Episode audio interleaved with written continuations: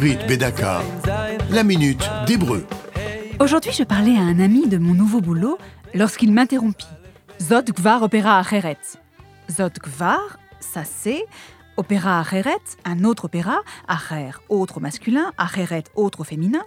Zot gvar opéra acheret. Ça, c'est un autre opéra. J'ai tiqué. Quel opéra? Je n'ai pas parlé musique. Rien à voir. Il voulait dire ça, c'est une autre paire de manches. C'est-à-dire que nous abordions là un tout autre domaine, une chose entièrement différente, un sujet qu'il ne faut pas comparer avec autre chose. Zot kvar opéra acheret. Ça, c'est une autre paire de manches. C'était Stéphanie Soufir, et aujourd'hui, la Minute d'Hébreu était écrite par Colette Alouche, lexicographe. Retrouvez la Minute d'Hébreu sur ivritbedaka.org.il.